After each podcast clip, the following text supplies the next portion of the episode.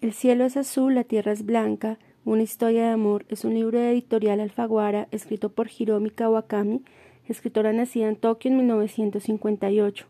Curioso aquí, Hiromi estudió ciencias naturales y fue profesora de biología hasta 1994 que apareció con su primera novela. Esta novela debe su título a una canción que tararea la protagonista. La historia es narrada por Tsukiko, una oficionista treintañera, soltera, apática de las reuniones familiares e independizada hace unos años.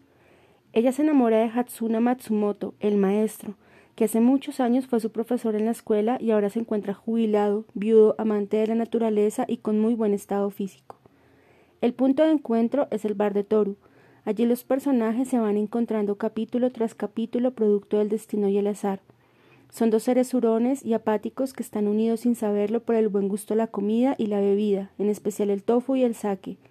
Y es así como entre las líneas de soledad de estos dos personajes, el lector termina haciendo un tour gastronómico entre atunes, arroces, setas, anguilas y un montón de recetas orientales. ¿Cuál es el momento exacto en que los desconocidos pasan a ser amigos y terminan uniendo sus soledades para acompañarse en el camino de la vida? Para entender el contexto del libro es preciso reconocer la cultura japonesa y sus restricciones en el tema del amor.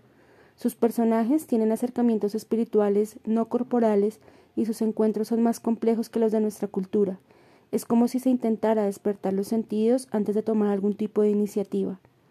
Es así como en el libro la relación entre el profesor y Tsukiko se vuelve en toda una solemnidad. Se resignifica las citas románticas, las muestras de cariño y el modo de unir almas pese a la diferencia de edad. En definitiva, el libro es una historia de amor al estilo japonés.